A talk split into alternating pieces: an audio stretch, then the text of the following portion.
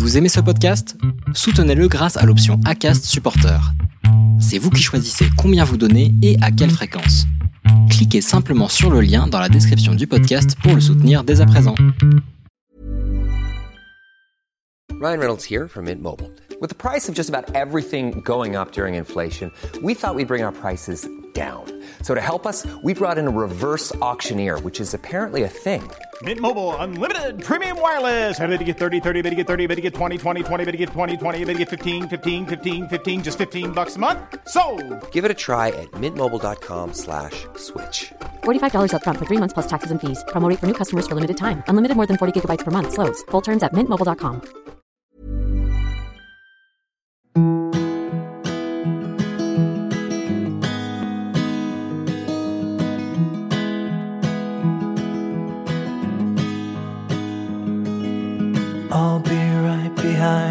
Je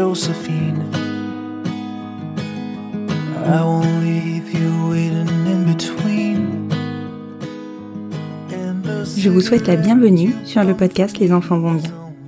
Ici, vous entendrez parler de PMA à l'étranger, de GPA, de conception artisanale, d'adoption et de bien d'autres termes qui accompagnent la conception de nos familles. Vous entendrez aussi, et surtout, des familles homoparentales, coparentales, monoparentales par choix ou de fait, adoptantes, nous raconter leur parcours extraordinaire, au sens littéral du terme, vers la parentalité. Parce qu'en France, le chemin est bien avancé mais n'est pas encore abouti, je vous propose d'écouter des témoignages de notre quotidien qui vont vous rassurer sur le fait que nos enfants vont bien. Vous écoutez l'épisode 23 de la saison 3 du podcast Les enfants vont bien. Je pense que nous avons toute cette question dans un coin de notre tête quand nous débutons un parcours d'accès à la parentalité. Et peut-être même dès que l'idée commence à mûrir. Et si cela ne fonctionnait pas? Allons-nous savoir quand nous arrêter? Jessica fait partie de ces femmes qui savent qu'elles ont une limite et qu'elles ne compromettront pas leur intégrité physique et morale, quelle que soit la nature de leur projet. J'avoue que j'admire cela. Connaître ses limites est une vraie force. Alors quand elles se lancent dans leur parcours de PMA avec sa femme Émilie, leur choix était clair. Au fur et à mesure de leurs essais et des résultats négatifs, leurs convictions se sont affinées, mais le grand 8 des émotions les a embarquées et les a emmenées peut-être plus loin que ce qu'elles imaginaient. Quand un corps dit stop et que l'autre n'est pas en capacité d'accueillir une grossesse, il est difficile d'acter que finalement, la suite de leur histoire se fera sans bébé, mais remplie d'autres jolis projets.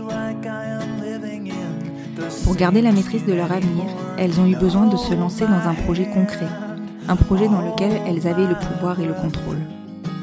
C'est en suivant leur compte, at ej.inlife76, que j'ai fait la connaissance de Mozart, leur van entièrement aménagée par L2, et que j'ai découvert leur histoire sous-jacente.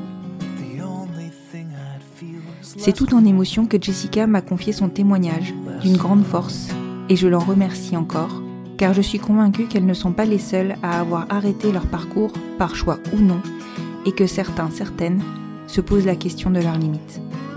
Je vous souhaite une bonne écoute. Bonjour Jessica. Bonjour Constance. Je te remercie beaucoup d'être rendu disponible pour cet enregistrement, enregistrement que j'ai un peu euh, été chercher suite à un reel que tu as fait, une petite vidéo que tu as fait sur Instagram qui m'a beaucoup touchée, énormément parlé et surtout qui m'a rendue admirative de ce que vous aviez pu vivre et du parcours que vous aviez eu. Euh, je vous invite tous d'ailleurs à aller voir sur le compte de Jessica qui est donc ej.inlife76. voilà, bon, je le réécrirai. euh, pour que vous compreniez la démarche euh, de, de Jessica. Vraiment, aujourd'hui, je sais que c'est pas facile pour toi d'être là avec nous et d'aborder le thème qu'on va aborder. Donc, encore une fois, je te remercie. Pour commencer, est-ce que tu peux te présenter D'accord. Bah déjà, moi aussi, je voulais te remercier hein, de, de, de m'avoir proposé euh, euh, d'enregistrer ce podcast avec toi. Et pour me présenter, bah, moi, c'est Jessica, j'ai 34 ans et je suis en couple depuis 6 ans avec Émilie, qui elle a 30 ans. Qui elle a 30 ans. Voilà. Et vous êtes les propriétaires de... Et on est les propriétaires d'un euh, fourgon aménagé qui s'appelle Mozart. voilà. Je me permets de, de le signaler parce qu'en fait, et je te l'ai dit tout à l'heure, c'est comme ça que moi j'ai découvert ton compte. C'est tout simplement parce que je suis dans un gros trip de pleine nature et du coup, je suis le hashtag vanlife. je pense qu'on est de plus en plus à le suivre. Et du coup, j'ai découvert ton compte sans savoir initialement que tu étais en couple avec une femme et sans savoir que vous étiez passé par, euh, par un parcours de PMA. Je ne sais pas si on, le savait, toutes celles qui, le, qui vous suivent, celles ou c'est le. Et c'est vraiment ta vidéo, donc ton reel, qui, euh, qui m'a fait euh, comprendre que non, vous n'alliez pas vous lancer dans un parcours de PMA, mais que vous étiez déjà lancé et que vous arrêtiez votre parcours de PMA. Exactement. Pour commencer, est-ce que tu peux me dire, euh, me raconter en fait ta rencontre avec Émilie? Comment ça s'est passé pour vous? Oui. Alors euh, nous, on s'est rencontrés euh, bah, grâce à une application de rencontre en janvier 2016. Moi, je vivais en région parisienne et Émilie, elle vivait à Rouen. Il y avait plus de 100 km entre nous et normalement, on n'aurait pas dû, voilà, on n'aurait pas dû se, matcher, voilà, mais ça a matché, hein, comme on dit. C'est fou. C'est fou, ouais. C'était un peu, pour moi, c'était un peu le destin. Le sens de la vie, ouais. Exactement. Et euh, une semaine après, en fait, je faisais la route euh, jusqu'à Rouen pour, euh, bah, pour la rencontrer. Et après, ça a été plutôt rapide. Hein. Déjà, on, on, sortait toutes les deux d'une d'une longue relation et on savait ce qu'on voulait et ce qu'on voulait pas. Mmh Au moins, les bases sont posées. C'est ça, exactement. Puis après, bah, en très peu de temps, en fait, on a vécu pas mal de choses en hein, toutes les deux, ce qui a fait qu'on a su traiter vite, très très vite qu'on était faites l'une pour l'autre. Et puis, euh, on communiquait euh, énormément hein, donc sur nos vies respectives, sur nos attentes, sur nos visions de l'avenir. Et du coup, on a très très vite parlé aussi de, de la parentalité. Et oui, et évidemment, dans la mesure où vous saviez ce que vous vouliez, je pense que c'est des choses auxquelles vous aviez déjà réfléchi, surtout suite à une euh, longue relation. Quand est-ce que c'était Ça fait combien de temps que vous êtes ensemble? Donc ça fait six ans. Ça fait six ans. ça fait six ans là. en janvier, en fait, on s'est rencontrés tout début janvier 2016. Tout début janvier 2016, donc tout, ouais, effectivement six ans. Et alors du coup, vous aviez réfléchi à la parentalité chacune de votre côté, je suppose, initialement? C'est ça. Alors moi, j'ai hum, toujours travaillé en contact avec des enfants. Hein. J'ai été animatrice et directrice d'accueil de loisirs. Oui, effectivement. Voilà, et euh, je m'étais toujours posé la question hein, si je voulais des enfants ou pas. Et euh, j'avais jamais vraiment trouvé de, de, réponse en fait à cette question-là jusqu'à que je rencontre Émilie. Par contre, elle, euh, elle a toujours su qu'elle en voulait et la question, elle était très simple pour elle. Et voilà, elle voulait des enfants. D'accord. Et vous aviez, vous étiez en couple avec des femmes avant? Oui, tout à fait. D'accord. Donc vous aviez réfléchi à comment vous souhaitiez avoir euh, des enfants? Oui, oui. Enfin, j'avoue que elle, je sais pas trop. Mais moi, oui, je m'étais posé pas mal de questions. Déjà, j'avais des, un couple d'amis euh, homo, enfin gay, et donc du coup, je m'étais posé la question de la coparentalité déjà, mmh euh, puis euh, puis du don pour avec une forme artisanale. Enfin, je m'étais déjà pas posé pas mal de questions sans jamais vraiment que ça soit sérieux et, et quelque chose de construit. D'accord. Et donc du coup, suite à votre rencontre, vous vous en parlez mutuellement hyper rapidement a priori? Oui, c'est ça. Donc du coup, au bout de quelques mois, hein, déjà, on en discute sans que ça, soit, concret. Mais au bout d'un an de relation, voilà, on, prend la décision d'y réfléchir vraiment sérieusement. Euh, donc d'abord, on, se pose pas mal de questions hein, par quels moyens, qui porterait. Aucune de nous deux n'avait cette envie en fait particulière de grossesse. Euh, mais vu que j'étais euh, la plus âgée, hein, je venais de fêter mes 30 ans à l'époque, et on a décidé du coup que ça serait moi qui porterais. Mmh et euh, à l'époque, euh, en fait, j'étais suivie par un gynéco qui m'avait dit qu'un jour, si je voulais un enfant, euh, il me mettrait en contact avec des cliniques étrangères. Ah oui, donc tu avais déjà abordé ça avec ton gynéco. Voilà, enfin c'est lui qui était, c'est, lui qui, est, lui qui était exactement en anticipation. C'est ça, voilà. En fait, moi j'y allais régulièrement hein, pour des contrôles, hein, enfin tout basique. Et euh, lui, euh, on en avait discuté, donc j'avais dit que j'étais en couple avec une femme avant de rencontrer Émilie. Et donc il m'avait dit, ah, bah, si vous voulez des enfants un jour, vous n'hésitez pas, etc. Donc, euh, donc voilà, j'étais assez à l'aise avec lui, il était très ouvert, donc c'était vraiment chouette d'avoir cette, cette relation-là avec un gynécologue, donc en région parisienne. Donc euh, voilà, je savais que je pouvais lui en parler sans problème dès que j'aurais pris la décision, dès qu'on aurait mmh. pris la, on aura pris la décision. Voilà, je lui en ai parlé et euh, à partir de là, il m'a fait passer euh, quelques examens déjà de base. Mmh. et c'est là qu'on a découvert en fait que j'avais le syndrome des ovaires micropolykystiques. Micropolykystiques. Oui, c'est SOPK. C'est le SOPK, d'accord, mais je savais pas qu'il y avait le micro devant, ok. Voilà, c'est ça. Après, il m'a dit qu'en soi, enfin moi je connaissais pas, hein, donc c'est lui qui m'a tout expliqué. Il m'a dit qu'en soi, ce serait pas un souci, que si je passais par une clinique, il me prescrirait, enfin la clinique me prescrirait de quoi faire une stimulation, et que sinon ça pouvait peut-être être un peu compliqué, mais en gros pour lui c'était pas un problème. D'accord. Voilà. Du coup, le choix de passer par une clinique, bah, ça s'est fait comme ça. D'accord. Oui, du coup, tu savais que voilà, il fallait passer par une clinique. en fait, tu t'es pas posé d'autres questions. Non, c'est ça. C'est c'est lui que, par rapport à, à, ce qu'il m'a expliqué, etc. Donc, je me suis dit que c'était ouais, c'était vraiment le mieux. Ce serait que ça soit avec un côté médical derrière, qu'on ait un suivi médical euh, sur ce projet-là. Et du coup, il t'a orienté lui directement vers une clinique précise? Non, pas euh, pas forcément. Lui, c'était plus, il était plus en contact avec des cliniques euh, espagnoles. Et nous, en fait, on a choisi une clinique euh, en Belgique puisque c'était plus près de chez nous. Mmh on a fait pas mal de recherches, etc., sur Internet, demander des conseils aux couples de, de, femmes qu'on connaissait. et du coup, on a, on s'est fixé sur une, une, clinique à Bruxelles. D'accord. L'UZ C'est Erasme. Ah, Erasme. Oui, il y en a plusieurs, effectivement. C'est la première fois qu'on me parle d'Erasme. Tiens, c'est marrant. Ok. Et alors, tu les appelles tout de suite? Tu en parles avec ton gynéco ou comment ça se passe? Enfin, Dans quel ordre se font les choses? Alors euh, non, on les contacte. C'est Émilie qui les a contactés, qui a demandé le, protocole à suivre pour, euh, pour entrer en PMA euh, chez eux. Et donc ça, ça devait être début d'année, peut-être avril 2017, je crois. Oui, ça, ça a été assez vite, hein, du coup, ça fait un an et demi. Oui, c'est ça, ça faisait un an et demi qu'on était ensemble. D'accord avril 2017, ça doit être ça, on les a contactés, mais on a pris rendez-vous euh, pour un rendez-vous en juillet. Donc on a pris notre temps, même s'ils avaient de la place avant, on s'est dit, de toute façon ça sert à rien, on voulait vraiment les contacter nous pour voir comment ça allait se passer, mais, euh, mais en fin de compte on a pris un rendez-vous quelques mois après, donc en juillet 2017. Voilà. D'accord. Oui, bah, de toute manière, il y, a le moment où on le contacte, et puis le moment où on est prêt, nous. Voilà, c'est ça. Donc juillet 2017 pour le premier rendez-vous, donc pour les pour tout l'administratif, on va dire, et euh, le premier contact en fait. Oui, exactement. D'accord. Et là, tu les informes de ton syndrome euh, SOPK Non, parce que du coup, alors, entre temps, en, dans l'année 2017, euh, du coup, on s'est paxé avec. Mhm. On avait vraiment ce, ce besoin de, de, de s'unir, en fait, de, de, créer quelque chose ensemble. Donc, déjà, on décide de se paxer et d'affilée, en fait, j'ai fait ma demande en mariage. Ouh Voilà. Quelques semaines Alors, en fait, je me suis paxée, mais en fait, je veux me marier. Voilà, c'est ça. Non, c'était. Euh, ce que je comprends. voilà, après, on, a mis du temps hein. pour le mariage. On a attendu euh, après la demande. Il y a eu deux ans qui se sont passés. voilà, si on veut faire ça mm. à notre façon, on va dire. Et puis, euh, de toute façon, c'était un passage obligé pour, euh, pour la clinique. Ah ouais Voilà. Donc, ben, par rapport enfin nous dans, dans notre projection qu'on avait, on s'est dit de toute façon il fallait falloir y passer en gros, hein, même si on avait envie de, de, se marier aussi, mais mais euh, on savait qu'on allait le faire pour euh, pour la protection après de l'enfant qu'on allait avoir, etc., etc. Dans nos têtes, c'était ça. D'accord. Mais Erasme te l'a demandé? Euh, alors là, je sais plus parce que du coup, non, on n'était pas axé quand on a on a commencé, on n'était pas encore mariés.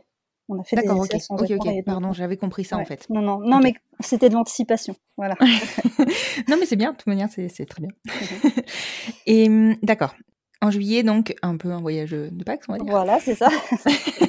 Hop, un petit tour en Belgique. Comment ça se passe? Comment vous êtes accueillis? Alors, euh, honnêtement, ça se passe très très bien. Les, les gens sont très euh, très très gentils. On ne s'attendait pas à avoir un accueil euh, aussi bienveillant, on va dire. Mmh euh, et on passe euh, d'abord un premier rendez-vous avec euh, une psychologue. Oui. Donc je sais qu'il y en a, il y a, il y a souvent des couples qui refusent en fait d'aller dans les cliniques où il y a cette demande, enfin où la clinique demande de passer par par un psychologue pour valider le projet. Mmh euh, nous, ça nous est pas spécialement peur. Hein. Donc on y est allé vraiment euh, assez sereinement, on va dire. Et en plus, ça a été vraiment un entretien d'accompagnement plus que de jugement. Vraiment, on s'est senti vraiment accompagné en fait, et on a pu euh, expliquer les questionnements qu'on avait, et la psychologue a pu essayer de nous orienter et, euh, et de nous donner quelques pistes aussi de réflexion. Donc ça, c'était intéressant. Voilà. Et d'affilée, en fait, on est passé, euh, donc ça c'était le côté psychologue, et ensuite on est passé au service gynécologie, où ils nous ont donné la liste des examens à faire et revenir avec bah, quand, quand ça sera fait voilà, mmh pour commencer euh, les protocoles. D'accord. Mais en fait, du coup, vous avez eu très peu de délai finalement, et vous pouviez commencer assez rapidement? Oui, tout à fait. Ah, c'est chouette. c'est chouette hein, parce que c'est euh, c'est toujours la crainte qu'on a et encore plus maintenant avec la PMA en France, c'est vraiment toujours la crainte qu'on a euh, de ces fameux délais qui sont à rallonge dans certaines ça. Non, ça a été très très vite. Hein. Euh, donc en fait, en septembre, voilà, en fait j'avais fait tous les examens et du coup on y retourne juste pour, pour faire un point avec la gynécologue là-bas, c'est un professeur qui nous suivrait tout au long du parcours. D'accord. T'avais pas choisi, en fait, enfin, t'avais pas choisi. Oui, du départ, tu ne savais pas avec quel gynéco, euh, t'avais fait aucun choix sur le gynéco qui allait te suivre. C'est eux qui te donnent le gynéco euh, par la suite. Mais du coup, euh, on a eu un peu la chance, on va dire, entre guillemets, d'être sur euh, la, le professeur, en fait. C'était vraiment la personne la plus gradée de, du service. La plus expérimentée. Voilà, la plus expérimentée du service. D'accord, ok. Ok, ok. Et vous repartez quand du coup après tous ces examens? Enfin, est-ce que suite à ces examens déjà tu enfin on relève à nouveau euh, le SOPK ou pas? Alors oui, du coup, euh, quand je j'y retourne avec euh, les résultats des examens, donc là j'explique que, que, mon gynécologue m'avait dit que j'étais SOPK, donc ça pose pas de souci à la gynéco en tant que telle, puisqu'elle me dit bah on va passer par une stimulation du coup, c'est à prendre en compte. Par contre, en fait, euh, grâce à grâce à l'hystérosalpingographie, on découvre que j'ai un polype dans les ah, D'accord, ok. Voilà. Hmm. Donc ça nous fait un petit peu de retard parce que euh, courant du mois d'octobre, du coup, je me fais opérer et après il faut que ça se remette en place, enfin le temps de cicatrisation. Et du coup, euh, on, on, se lance sur le premier essai qu'en décembre. D'accord. Ok, donc en fait un an plus tard, après le début, le premier appel, quoi. Euh, oui, de avril à décembre en fait. Ah, c'était avril, pardon, excuse-moi, j'étais restée sur janvier. Non, t'inquiète. Donc, ouais, à peu six mois, ouais. Six, ouais, six, mois, ouais. Mm, mm. Voilà. D'accord, non, mais enfin, franchement, je trouve que c'est très rapide euh, en prenant en compte les premiers rendez-vous, l'opération. Euh, Tout à fait, ouais, ouais, vraiment. D'accord. Et donc, en décembre, vous y retournez? En décembre, là, ça s'enchaîne en fait. donc, on commence le premier essai, sauf que je vais pas au bout parce que euh, j'ai un petit dérèglement euh, hormonal. Mmh et ils préfèrent que je continue pas le cycle et on s'arrête là et on attend le mois d'après.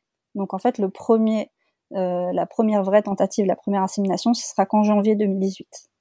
D'accord. Bon, déjà, ça doit être un peu, euh, voilà, ce premier cycle avorté, c'est. Ouais, c'est ça. Alors, psychologiquement, c'est vrai que ça, là, comme ça, quand on fait le bilan, ça paraît un peu court, mais euh, quand on commence et qu'on se dit bon bah, il y a eu le polype, puis après le premier essai avorté, bon, ça commence pas, pas super, mais bon, mmh. voilà, on reste euh, très positif, hein, donc voilà. Après, ça s'enchaîne, mmh donc on fait le premier essai en janvier 2018 et on rentre et puis bah du coup c'est notre premier euh, résultat euh, négatif.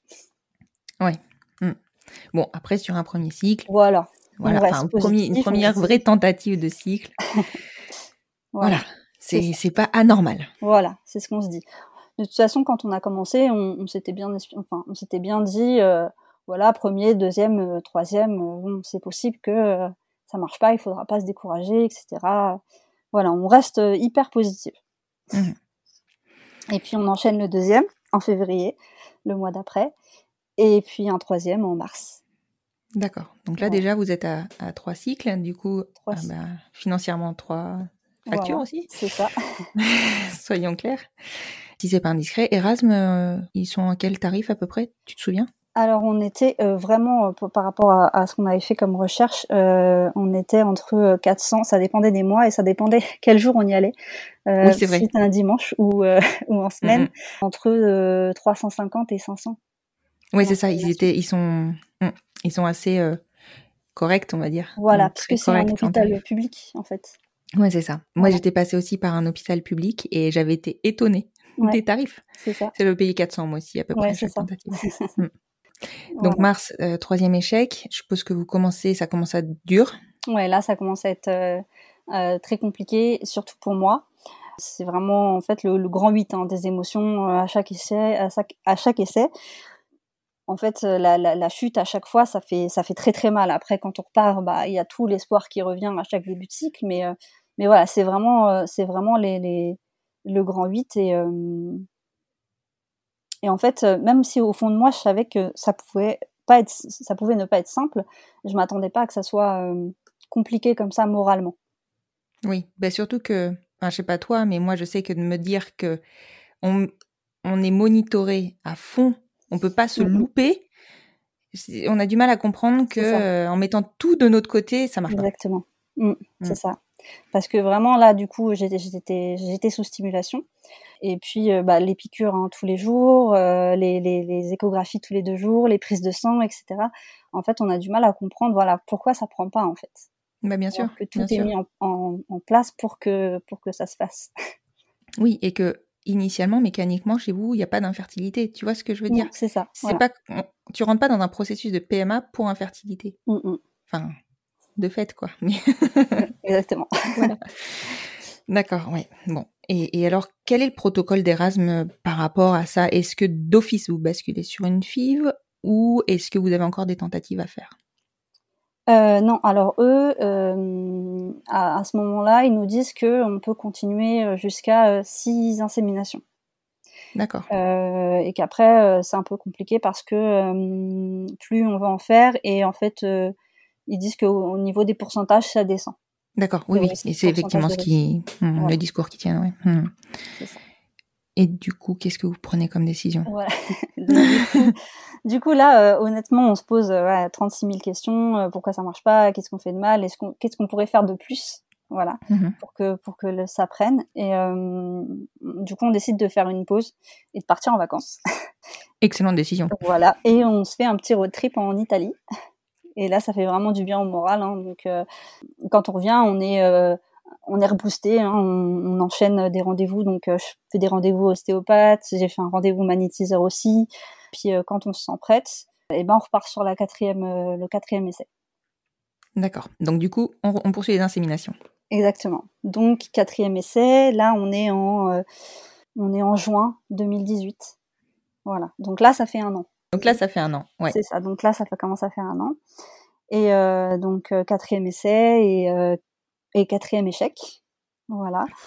Donc là, on après on est on, on est on est bien accompagné hein, par la par la clinique hein, dans chaque résultat. Même si euh, on se sent un peu démuni, eux ils nous disent que ça peut prendre du temps, mais que voilà, comme je t'ai dit tout à l'heure, hein, plus le temps passe et plus le pourcentage de réussite il s'amenuise Mhm. et que par contre, il faudra, euh, là à partir de ce moment-là, ils nous disent qu'il faudra commencer à penser euh, à la FIV si au bout du sixième euh, essai, ça ne fonctionne pas. Ouais. Et est-ce qu'ils te proposent de revoir le psy ou pas? Non, pas à ce moment-là. Pas à ce moment-là, d'accord. Ok. Voilà. du coup, réflexion sur la FIV. Voilà, donc du coup, à partir de ce moment-là, hein, déjà, bon, c'est la période, c'est la période des vacances d'été, donc ça fait quand même, enfin, ça joue aussi euh, un petit peu parce que ça nous fait du bien aussi de, de, de voir beaucoup notre famille, nos proches, etc. On se sent, on se sent quand même pas mal soutenu. Mhm. Euh, mais euh, on accuse quand même le coup et il faut, faut, faut avoir faut le temps pour digérer un peu tout ça. Donc euh, là, on prend la décision de faire en- en une nouvelle fois une pause dans les essais et du coup, on se consacre un petit peu à la hum, préparation de notre mariage. Oui. Voilà. Bah oui. C'est ça, Parce que ça fait deux ans. exactement. Et donc, entre-temps, euh, bah, on continue hein, de, de, de discuter, de communiquer entre nous. Moi, je sais que à ce moment-là, j'ai besoin d'extérioriser, hein, donc euh, je parle beaucoup et j'essaie de me projeter sur la suite. Et c'est là qu'on choisit en fait d'aller vraiment jusqu'au sixième essai, de s'arrêter et que si ça fonctionne pas, en fait, on changerait de receveuse entre guillemets. D'accord. Donc là, vous dit- vous n'envisagez pas la FIV en fait. Non, on n'envisage pas la FIV. En gros, si la cinquième et la sixième, on se dit que si la cinquième et la, si- la sixième insémination ça fonctionne pas, euh, ça sera à Émilie qui prendra le relais. Est-ce que je peux te demander pourquoi?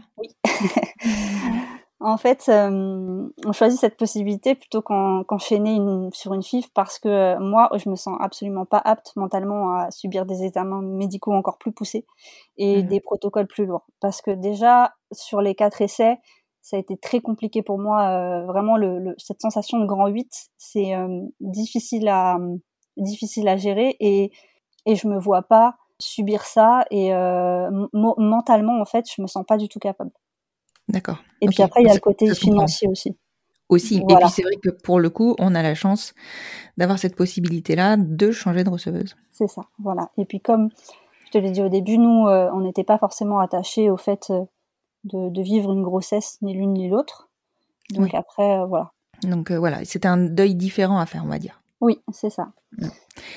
Après cette décision-là, on garde quand même espoir. hein. voilà, Voilà.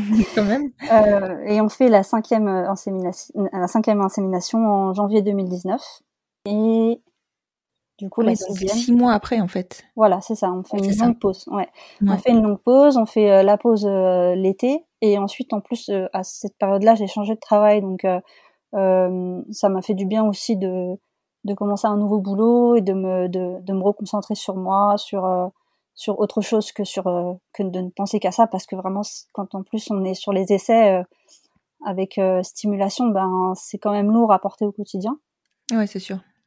Donc voilà, donc janvier, janvier euh, 2019, euh, le cinquième essai, et février 2019, le sixième essai. D'accord, tous les deux négatifs. Voilà. Et là, là, c'est là, là, c'est très très dur. Là, c'est j'allais très dire comment tu le vis, je me Mm. doute que... parce que même si on, on pensait à changer, etc., c'est et que j'étais pas forcément attachée au fait de tomber enceinte, mais euh, c'est quand même des échecs et c'est quand même un lourd échec pour moi. Là, je sens que je dois faire mon deuil. Ouais, parce que tu le prends forcément personnellement. Mm. de voilà de mon deuil de grossesse à moi même si j'y étais pas attachée c'est quand même quelque chose qui à- auquel il faut renoncer Ouais, bien sûr, voilà bien sûr. Et à ce moment-là, tu te laisses pas à toi la possibilité, postérieurement, d'une FIV? alors si dans ma tête c'est euh, j'évite de me projeter trop hein, à, ce- à- à ce moment-là mais euh, je me dis que si vraiment dans le pire des cas euh, ça marche pas avec Émilie parce qu'on ne sait pas du tout en plus elle comment elle est au niveau euh, au niveau physiologique Mhm. par rapport à, à une PMA et une procréation. Je me dis si vraiment ça marche pas, peut-être que quand je serai au, au pied du mur, ben peut-être que là j'aurais envie de le faire. Oui, c'est ça. Il y a aussi Ouais. cette notion-là de plus de choix, C'est ça. entre guillemets. Mais mais honnêtement, je, je c'est vraiment très très loin au fond de au fond de ma- mes pensées. hein. C'est pas euh, pas quelque chose qui est vraiment très présent à ce moment-là. Oui, et du coup, c'est pas non plus ce qui va t'aider à faire ton, ton deuil Oui, de cette grossesse-là à ce moment-là. Voilà. Après, pour, pour Émilie, euh, c'est c'est difficile, mais elle a beaucoup plus d'espoir que moi sur, euh, sur la suite, sur. euh, enfin, elle, arrive plus facilement à prendre du recul. Donc, euh, elle.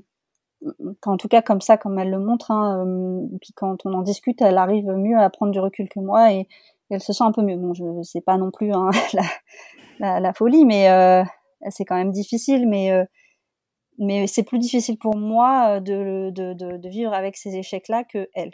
Oui, après, c'est logique dans la mesure où c'est ton corps qui, Voilà, quelque part, marque une défaillance, même si on peut pas le, enfin, le dire comme ça, mais Oui. ça se comprend. Et du coup, ça aura du sens en fait quand on quand on, on changera en fait de partenaire euh, et là, ça résonnera plus en elle que que en moi. Oui, Voilà. bien sûr, bien sûr. Et du coup, vous refaites une pause parce que je suppose quand même qu'il faut digérer. Oui. Et puis il faut tout là. faire pour, euh, faut tout faire pour Émilie aussi. Du coup, euh, ça, ça. prend du temps. Et on Mm. est à cinq mois du mariage. Ah oui, en plus, voilà. donc forcément, la pause s'impose. Donc la pause s'impose et euh, on Ouais. se concentre sur le mariage. Donc en juin 2019, on se marie. Mhm. Voilà. Et en juillet 2019, on prend rendez-vous de nouveau à la clinique pour leur faire part de notre décision. Qu'est-ce qu'ils en pensent eux, de cette décision-là?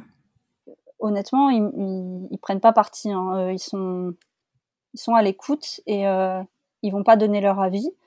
Euh, ils nous orientent juste par rapport à nos choix. Donc ça c'est D'accord. ça c'est quelque chose de chouette et c'est à ce moment-là qu'ils nous proposent de revoir la psychologue. D'accord. Donc on revoit la même psychologue qu'on avait vue deux ans pile auparavant. Mhm. Et on lui fait part du, de notre choix, des raisons pour lesquelles on fait ce choix-là. Donc euh, le fait que je ne fasse pas de FIV et que ce soit Émilie qui prenne le relais, etc. Et ça se passe très très bien et, et elle nous accompagne très très bien pendant cette séance-là. Ça nous fait du bien. Et euh, on repart de la clinique avec euh, bah, de nouveau la liste des examens à faire, mais pour Émilie. D'accord.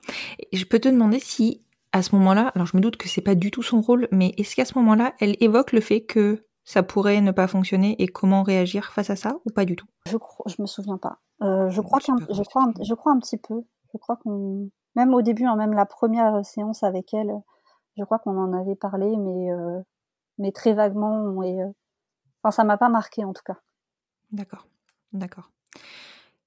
Donc vous repartez avec les examens Voilà, c'est ça. C'est reparti. C'est reparti. Donc on, on, fait, elle fait les examens, Émilie fait les examens, donc il n'y a rien de particulier euh, à noter. Donc euh, pour euh, physiologiquement hein, tout va bien. Mais par contre, on décide d'attendre encore parce qu'on fait notre voyage de noces en septembre et octobre 2019. D'accord. Voilà. Donc on part euh, au Canada faire un road trip. Oh. Super. voilà. À ce moment-là, en fait, il euh, faut que, faut que, faut que j'en parle également parce que ça, ça a du sens aussi euh, après. Enfin, en tout cas, ça, ça aura de l'importance. En fait, à ce moment-là, Émilie, euh, elle sait qu'elle est atteinte d'une RCH. Euh, c'est une maladie inflammatoire des chroniques des intestins. Et euh, elle a cette maladie-là depuis 2017, mais à cette période-là, ça reste hyper gérable. Hein. Les symptômes ne sont pas très contraignants et la maladie, elle est là, mais on arrive facilement à l'oublier. Et, et son gastro-entérologue, il lui dit même que si elle tombe enceinte, euh, le peu de symptômes qu'elle a pourrait peut-être disparaître. Ah oui, voilà. D'accord, ok. Parce que comme c'est assez léger, il y a pas mal de femmes à qui ça arrive que une fois tombée enceinte, en fait, les symptômes euh, disparaissent complètement. D'accord. Voilà. Elle a été diagnostiquée facilement parce que je sais que c'est pas simple hein, les RCH. Euh, oui, très facilement, très rapidement. En 2017, elle avait quelques symptômes et euh, elle a fait des examens et elle a été suivie euh, très vite en fait. D'accord. Bon, chouette. La chance pour ça. Oui. Voilà, c'est, là on en est là. Donc après le, le, le voyage de noces, Émilie fait son premier essai donc en novembre 2019 Mhm. et une, un essai du coup sans stimulation pour elle. D'accord. Voilà. C'est une volonté de votre part ou c'est le protocole chez C'est le protocole. Ils nous disent que commence, vu qu'elle n'a pas de, de, de, de, de difficultés hein, physiologiques euh, pour la procréation, ils commencent euh, toujours par euh, pour faire quelque chose de plus naturel possible, donc sans stimulation, mais avec quand même un suivi. Hein. Il y avait quand même euh, un suivi gynécologique et par prise de sang pendant le cycle. D'accord.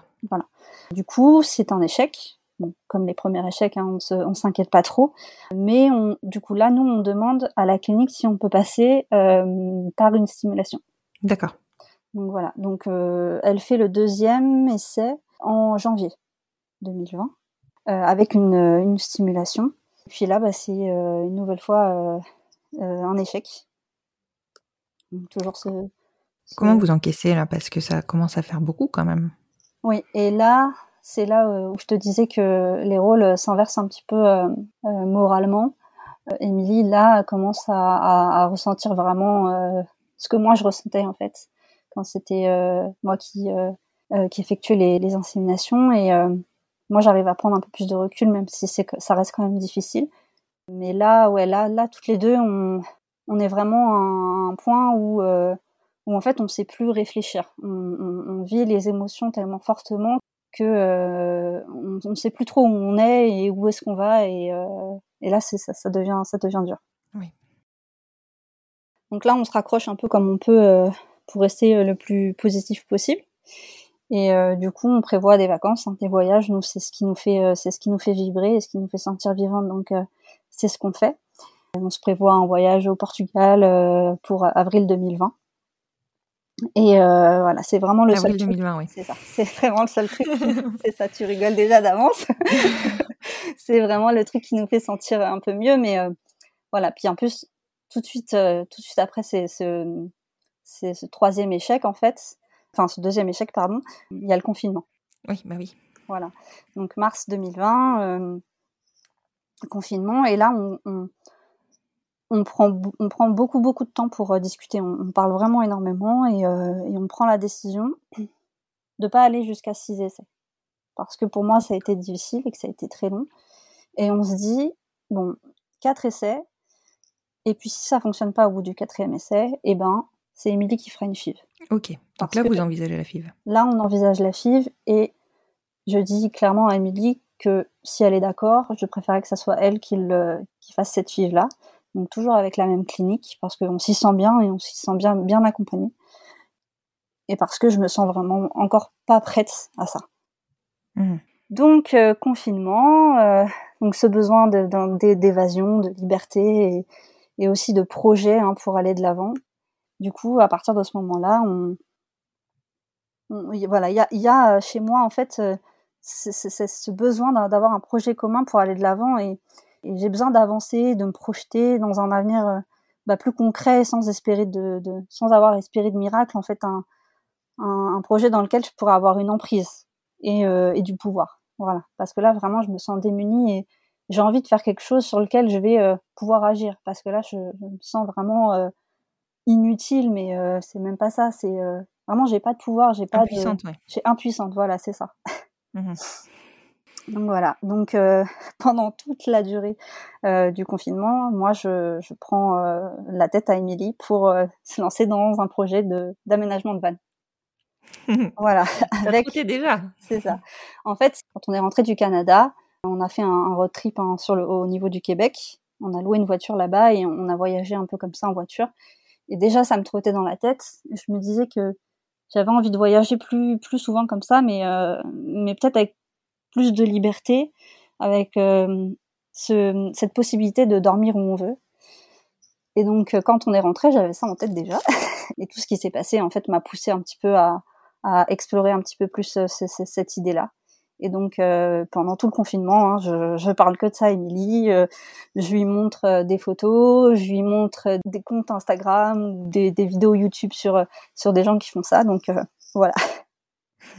Et j'arrive euh, donc au début elle, elle, est, elle est pas pas chaude du tout pour ça, pour ça.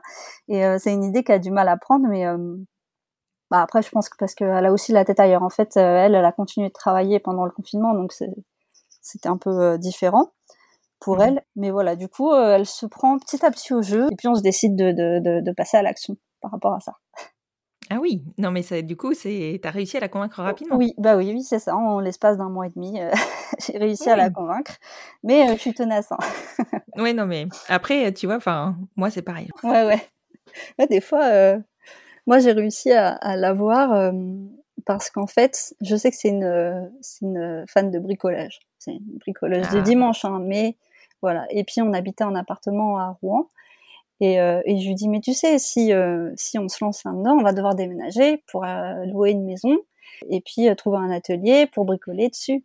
Mmh. Voilà, au bout de quelques jours, je l'avais eu. je comprends. Voilà. et donc, du coup, vous vous lancez à corps perdu là-dedans. Mais vous trouvez un fourgon tout de suite Vous saviez ce que vous vouliez ou vous faites vos recherches et pendant le confinement, donc du coup, moi, je fais plein de recherches euh, sur le type de fourgon par rapport à nos envies, nos choix, nos besoins, etc. Je passe mon temps, euh, la plupart du temps du confinement, je, c'est des recherches par rapport à ça. Hein. Je me, je me renseigne sur euh, sur les autonomies électriques, les fonctionnements du gaz, la mécanique, enfin vraiment tous les sur tous les niveaux, je me renseigne. Et et puis voilà, vraiment vers le mois de vers le mois de mai, Émilie qui qui prend vraiment part là au, projet, elle fait ses recherches de son côté et puis euh, du coup à partir de ce moment-là, on se dit bon qu'est-ce qu'on fait? Le premier truc à faire ce serait de chercher une maison avant d'acheter un camion parce qu'on n'aurait pas de quoi le, garer parce qu'on habitait euh, à Rouen hein, donc euh, quasiment dans le centre donc euh, c'était un peu compliqué. Donc on se dit bon bah allez cherchons une maison en location comme ça on n'a pas de on va pas acheter parce que comme ça on garde ce côté voilà on est libre. Si on veut partir on part on laisse la maison. Mmh. et donc on commence par ça en fait. On commence par euh, rechercher une maison pour déménager. Donc ça c'est euh, gros projet aussi. C'est ça voilà. Donc après pour euh, pour être de nouveau dans la chronologie en fait donc là c'est la fin du confinement on commence à faire nos recherches. Et en même temps Émilie en fait elle se prend au projet mais dans son corps il se passe des choses. C'est que sa maladie euh, la RCH, euh, elle commence à prendre beaucoup de place. Euh, la maladie, elle progresse et ça devient un petit peu plus compliqué au quotidien pour elle de gérer. Donc elle est bien suivie hein, au CHU de Rouen, donc euh, voilà, elle a un suivi régulier, etc. Et à partir de là, le médecin lui dit bon, on va prendre des rendez-vous un peu plus régulièrement parce que si la maladie progresse, il va falloir faire attention. Donc mmh. euh, en parallèle de ça, au mois de juin, c'est la fin du confinement, on peut sortir, on peut retourner au restaurant, etc. Et mmh. du coup, on choisit d'aller faire un troisième essai. Voilà, une troisième tentative au mois de juin. On sort du confinement, on est un peu plus reboosté euh, et on se dit bon, allons-y quoi. Euh, peut-être que euh, peut-être que ça peut marcher là maintenant et puis après ça nous empêchera pas non plus de, de continuer ce projet sur sur l'aménagement de vannes. Donc voilà, donc euh, donc on part sur euh, sur euh, sur le troisième essai. mais bah, toujours un test de grossesse négatif. Ah oui. Donc il reste plus qu'un essai de ce que vous vous êtes fixé. Exactement. Il reste plus qu'un excès de ce qu'on s'est fixé. Mais là, à partir de là, quand Émilie elle voit son gastro, il lui demande d'arrêter les tentatives de grossesse pour prendre un traitement à base de cortisone. D'accord, ok, c'est incompatible en fait. Voilà, c'est ça. Euh, le traitement qu'elle va prendre, c'est, euh, ce sera incompatible avec une grossesse en fait, c'est que, que là la maladie, elle a pris tellement de place que là c'est important qu'elle euh, qu'elle fasse attention à sa santé. D'accord. Voilà. Donc ça c'est un traitement en plus qui lui fait prendre pendant l'été 2020, sauf que elle a toutes les comment dire les, les effets secondaires du, du, traitement, mais sans que ça fonctionne. Donc euh, le traitement fonctionne pas du tout. Et du coup, en, après l'été, en fait, elle arrête le, le, traitement. Enfin, elle arrête pas comme ça parce que la cortisone, en fait, c'est euh, comme c'est euh, le corps, il en a besoin en fait quand on en prend. Après, il faut prendre en prendre dégressivement. il faut, ce soit dégressif. Voilà, c'est ça. Donc, elle, il lui fait descendre un petit peu chaque semaine les doses. Et comme elle a pris des très grosses doses, ça prend beaucoup de temps. D'accord. Voilà. Donc, euh, il lui fait descendre son traitement en vue de commencer un nouveau, qui est une biothérapie, euh, un traitement par injection, mais qui lui ferait baisser ses défenses immunitaires.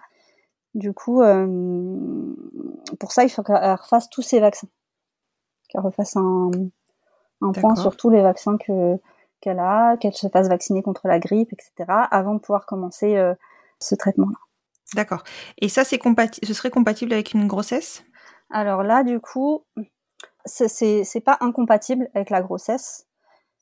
Sauf que les médecins, donc euh, c'est gastro, parce que du coup, après, elle est suivie par deux gastro, mmh et ils lui disent qu'en fait, si là, par contre, elle tombe enceinte avec euh, la maladie en crise, euh, là, ça peut empirer pendant qu'elle est enceinte.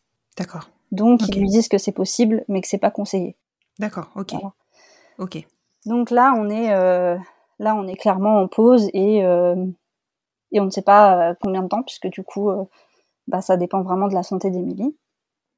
Donc on essaye de se consacrer à Mozart. Oui. Mm. Oui, parce que là, du coup, toi, tu te dis pas, enfin, tu, reprends pas la main en te disant, j'ai la possibilité moi de basculer sur la FIV. Pas tout de suite. ce que je comprends. Hein, En fait, euh, donc là, euh, en septembre 2020, on, déménage, sachant que quand on a trouvé la maison, elle n'était pas tout de suite libre, mais on savait qu'on allait emménager. Et euh, une fois qu'on a trouvé la maison, on a commencé à chercher notre camion. Donc on a, on a acheté notre camion en juillet 2020, emménagé en septembre. Et dans la foulée, bon, un déménagement, ça prend toujours du temps, mais du coup, on a commencé les travaux en octobre, octobre 2020 sur Mozart. D'accord. Mhm. Donc ça nous prend euh, pas mal de temps, les week-ends. Euh, et puis après, il y a eu un autre confinement, donc, euh, donc on, on, en a profité aussi. Là, on est en décembre 2020, donc on est posé, hein, le déménagement est fini, les travaux sont commencés, on, souffle un petit peu et on fait le bilan et on se dit qu'en fait, ça fait bah, trois ans qu'on a débuté le parcours. Et là, je me dis que, en fait, quand on a commencé, je m'imaginais pas que ça pouvait être si long. Enfin, si, je m'imaginais, mais je me disais que je m'arrêterais avant.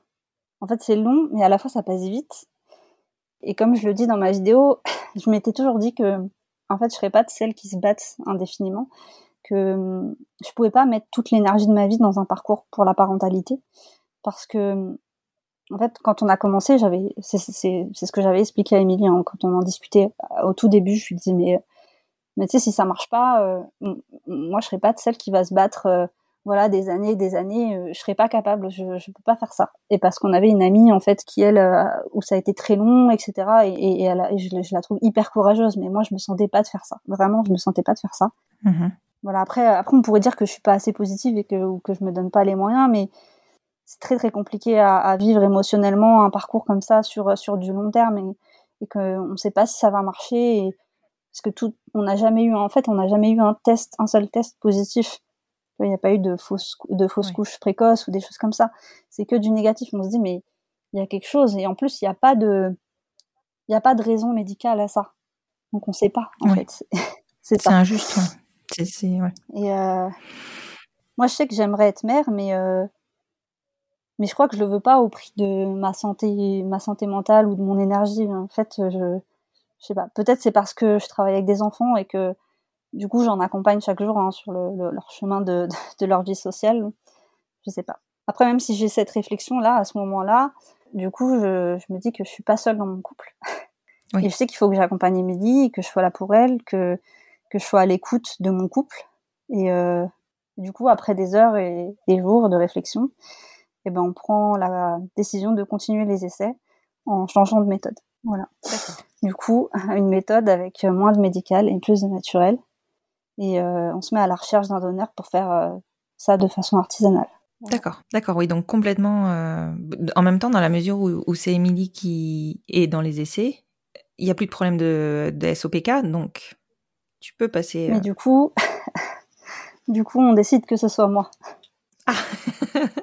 voilà. En fait, en fait, on, on, trouve rapidement le donneur hein, en début d'année de l'année dernière. En fait, comme on sait qu'on change de méthode, honnêtement, dans, dans nos têtes, c'est c'est un peu comme si on reprenait tout depuis le début. C'est euh, oui. on efface tout et on recommence. Et là, on retrouve l'espoir, la projection, euh, tout ça. En fait, on arrive à, à, à se reconnecter à, à, ce projet de, de, de, PMA. Voilà, on arrive à vraiment à, reprendre euh, tout ce qu'on avait perdu en fait en, en discutant, en discutant sur euh, sur ce qu'on allait faire. Ça, tout tout revient en fait. C'est euh, voilà, c'est euh, ah, l'envie, l'espoir. Mm. Et c'est étonnant en fait comme sensation parce que et malgré le fait que j'ai fait mon, mon, deuil de grossesse, hein, on, prend la décision que de faire les essais pour moi parce que du coup la, la maladie d'Emilie elle fait que progresser et là c'est pas possible en fait même même pour elle euh, au quotidien c'est très difficile et, et c'est pas compatible avec euh, c'est pas compatible avec le fait de faire un essai. C'est vraiment c'est vraiment difficile mmh. et, et j'ai cette petite voix en moi qui cette petite voix ou cette culpabilité je sais pas hein, on appelle comme on veut hein, et qui me dit que il faut que j'aille au bout de mes propres possibilités. Mmh. Et donc vous trouvez un donneur euh, rapidement? Voilà, c'est ça. Donc euh, sur internet, on fait pas mal de recherches et puis euh, on trouve un donneur. Et là, honnêtement, on, on sent beaucoup plus sereine hein, dans, dans, dans ce qu'on dans ce qu'on va vivre. Et puis en plus avec l'expérience, je sais écouter mon corps et c'est beaucoup plus simple. Et que même si je me dis que même si je suis euh, SOPK, bah, j'ovule quand même et euh, j'ai pas de problème d'ovulation. Et, et c'est juste parfois un peu plus long. Et euh, du coup, j'ai l'espoir que ça puisse fonctionner de façon naturelle, c'est-à-dire sans médical et euh, avec plus de sérénité. Peut-être que mon corps serait plus apte à voilà plus, plus réceptif. ouais. C'est ça.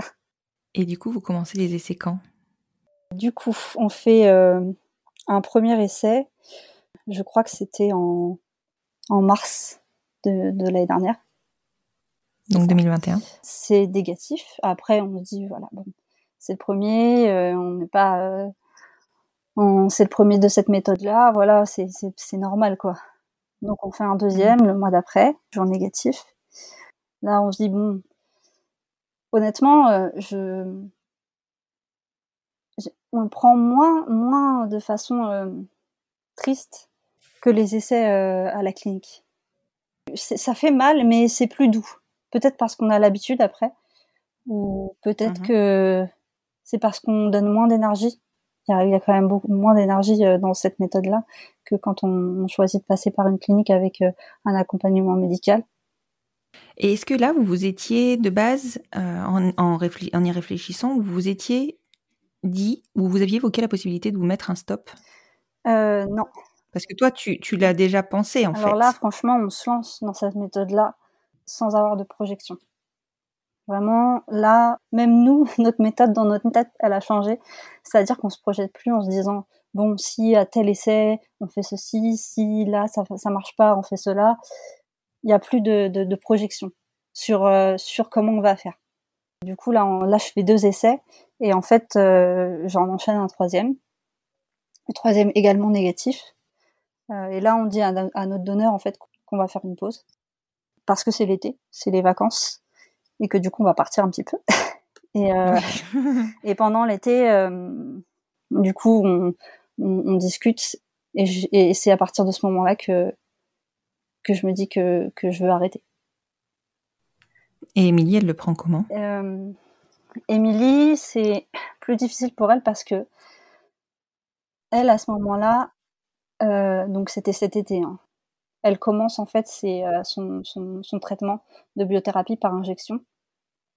Donc déjà dans, sa tête, elle est concentrée là-dessus et euh, ça lui prend de l'énergie mentale, on va dire, assez énorme. Déjà, physiquement, ça lui demande beaucoup d'énergie sa maladie, mais déjà et puis mentalement, du coup, le traitement demande beaucoup de, temps. Elle fait un premier traitement qui fonctionne pas. De la maison, en fait, elle, elle se faisait des injections elle-même euh, intramusculaires, ça fonctionne pas. Et du coup, son gastro lui propose un autre traitement de biothérapie, mais à l'hôpital. Et donc là, ça veut dire des rendez-vous tous les mois à l'hôpital pour prendre un traitement sous surveillance, en fait. D'accord. Voilà. Oui, donc là, ça devient vraiment hyper contraignant. Oui, c'est ça. Pour elle, la maladie. Donc, euh, c'est pas possible de, de penser à rechanger une nouvelle fois sur cette méthode-là. On en a discuté, hein, parce que quand je lui ai dit que, en fait, moi, j'avais plus d'espoir pour moi, c'était. Je crois que là, comme je te disais tout à l'heure, il fallait que j'aille au bout de mes possibilités, mais là, je crois que j'étais vraiment au bout de mes possibilités. La FIF, pour moi, c'est plus possible. Euh, je l'imagine même plus, j'arrive pas, c'est ce serait trop trop difficile. Et là, mmh. euh, en fait, j'ai plus d'espoir parce que je me dis c'est le destin en fait. C'est euh, la nature qui veut pas. c'est quand ça marche pas, ça marche pas. Et, et, ça sert à quoi de continuer euh, et d'utiliser mon énergie pour ça alors que je pourrais l'utiliser pour d'autres choses? Oui, et puis vous avez aussi la maladie d'Émilie sur laquelle vous concentrez. Donc, euh, enfin, vous avez d'autres combats à mener. Exactement, voilà. Donc, euh, mmh voilà, certaines, euh, il y a certaines personnes qui, qui, qui seraient dans notre cas qui pourraient avoir envie hein, de continuer la bataille, mais des d'autres comme nous qui, qui psychologiquement hein, peuvent pas, enfin comme nous, comme moi surtout, parce que du coup elle, euh, c'est juste qu'elle est, je pense que Émilie, elle est pas encore prête parce que son corps ne veut pas, mais si si elle commence à aller mieux euh, au niveau médical, euh, je pense que ça pourrait revenir sur le, mmh c'est quelque chose qui pourrait revenir. Après, de mon côté, je sais pas. Oui. Bon, après, euh, tu as le temps de. C'est ça. De voilà, d'atterrir euh, parce que c'est un parcours qui a été difficile et que, comme je te le disais, vous avez aussi la maladie d'Émilie à gérer et que mine de rien, bah, c'est très prenant émotionnellement et psychologiquement. Je me doute qu'au quotidien, ça doit être difficile à vivre. Vous avez, enfin, vous avez été loin déjà dans ce parcours. Vous avez été très loin. Oui, c'est ça. En fait, en tout, euh, du coup, moi, j'aurais eu neuf inséminations, Émilie 3. Et c'est déjà énorme, en fait, quand j'y pense. c'est, euh... oui. Et puis, ça fait euh, quatre années, en fait, à, à, être dedans, avec des pauses forcément un peu plus longues que d'autres parfois, mais, euh, mais voilà. C'est... Mais avec ça dans un coin de ta tête quand même. Ouais. Mmh.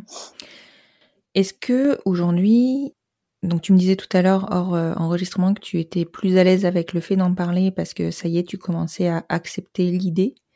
Tu arrives à te projeter? Tu arrives à nouveau à te projeter dans ta vie? Ouais, j'arrive à me projeter dans ma vie avec euh, bah, des tonnes de projets. Hein. Déjà avec des projets de voyage. Mmh Mais oui, c'est c'est pas facile hein, de quand on, on s'est imaginé avec un enfant ou plusieurs c'est pas facile après de, de se remettre à, à s'imaginer en couple sans enfant. Euh, parce que mhm. pendant, quand pendant voilà cinq années, euh, on s'imagine, on se projette, et après il faut effacer toutes les images qu'on a et, euh, et en créer d'autres. Et euh, mhm. après, moi, j'ai la chance d'être une personne qui, qui aime créer, donc même dans mhm. ma tête, j'arrive à créer, euh, à créer d'autres avenirs. Voilà. Et puis après, comme je te disais, c'est peut-être parce que je travaille aussi avec des enfants et, que du coup, euh, du coup, c'est peut-être un peu plus simple. Mhm. Voilà. Et votre couple dans tout ça, est-ce que, est-ce que il a subi, est-ce que vous vous êtes renforcé? Comment ça s'est passé pour vous?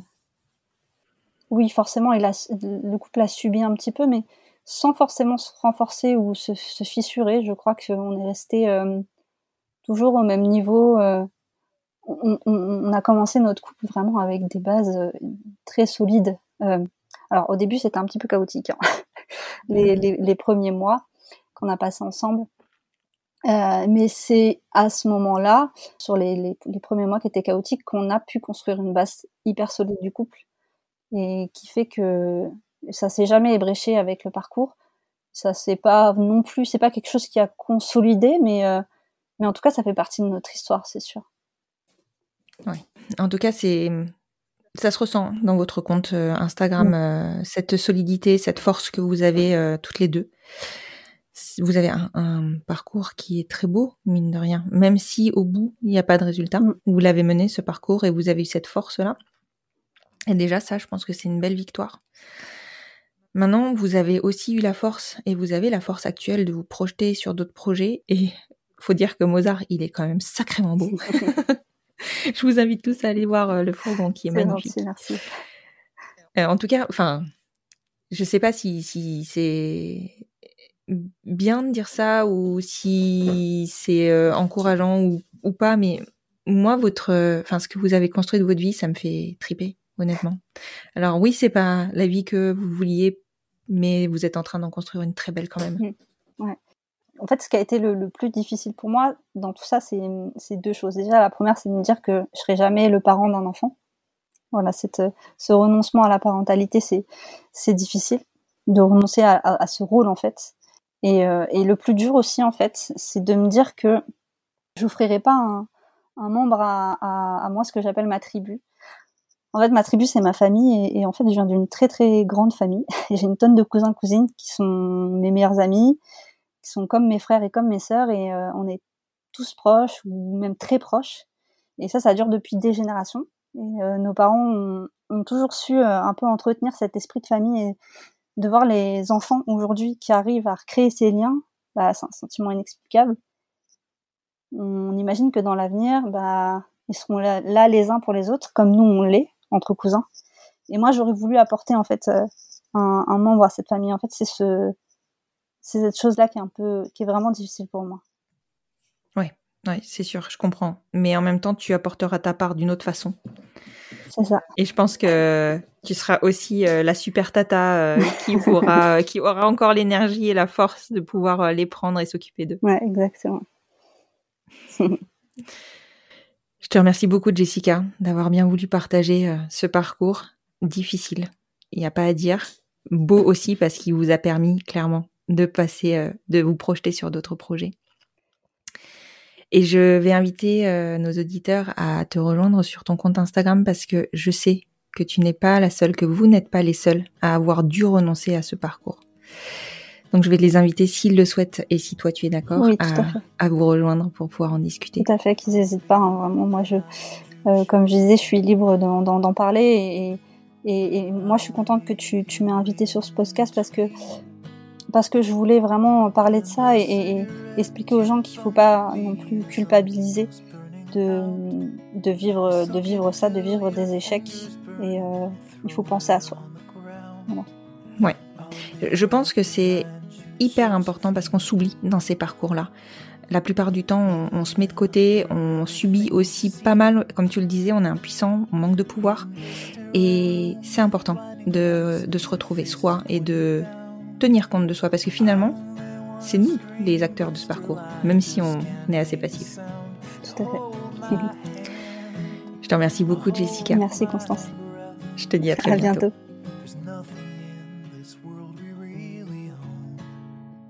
Les statistiques sur les taux de réussite sont bien sûr les premières choses que l'on consulte et sur lesquelles on s'informe quand on rentre en parcours de PMA. Les taux de réussite des IAD, ceux des FIV, les pourcentages de chances de tomber enceinte après une, deux, trois ou quatre tentatives, en fonction de l'âge, de l'AMH, etc. On devient incollable avec le temps et les essais. En revanche, on ne trouve pas ou peu de données sur le taux d'échec, et ce n'est même pas forcément abordé par les cliniques. Et pour cause, j'ai envie de dire, ils vendent un taux de réussite et non d'échec. C'est regrettable parce que je pense que ça devrait faire partie de l'information dispensée lors des premiers rendez-vous, même si, à ces moments-là, nous n'avons pas envie d'entendre cela, au moins pour évoquer des solutions alternatives. Je suis sûre que vous connaissez des personnes en parcours qui se posent la question de l'arrêt. Cet épisode peut sûrement les aider. Et si vous n'en connaissez pas, le partage sur les réseaux sociaux peut sûrement atteindre des personnes concernées. Enfin, vous pouvez aussi tout simplement le partager parce qu'il vous a plu. Si vous souhaitez soutenir le podcast, vous pouvez le noter sur votre plateforme d'écoute, Apple Podcast et Spotify maintenant, et ou me laisser un petit commentaire. Vous pouvez aussi vous abonner à la chaîne du podcast sur ces plateformes ou sur YouTube. Je vous retrouve sur le compte Instagram du podcast, at les enfants vont bien podcast, pour poursuivre la discussion sur ce thème ou pour en commencer de nouvelles. Et je vous dis à jeudi prochain pour un nouvel épisode du fil rouge du podcast Les enfants vont bien.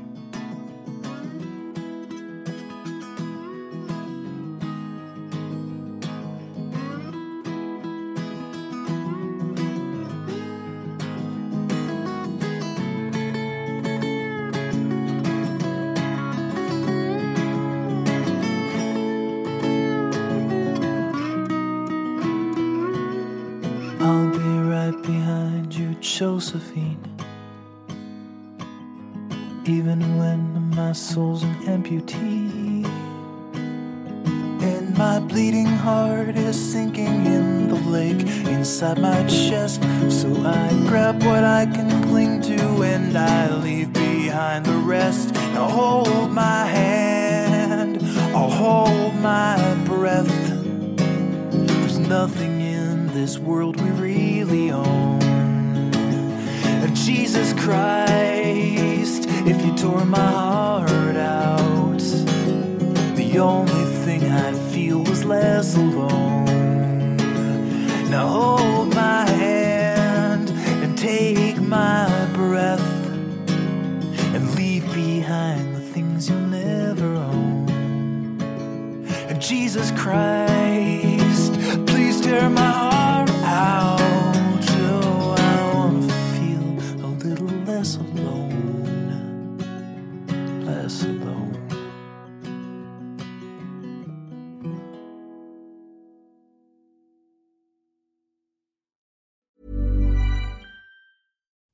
When you make decisions for your company, you look for the no brainers. And if you have a lot of mailing to do, stamps.com is the ultimate no brainer. It streamlines your processes to make your business more efficient, which makes you less busy. Mail checks, invoices, legal documents, and everything you need to keep your business running with stamps.com. Seamlessly connect with every major marketplace and shopping cart. Schedule package pickups and see your cheapest and fastest shipping options from different carriers with rates up to 89% off USPS and UPS rates. And with the stamps.com mobile app, you can take care of mailing and shipping wherever you are. Make the same no-brainer decision as over 1 million other businesses with stamps.com. Sign up with code program for a 4-week trial plus free postage and a free digital scale. No long-term commitments or contracts. That's stamps.com. Code program.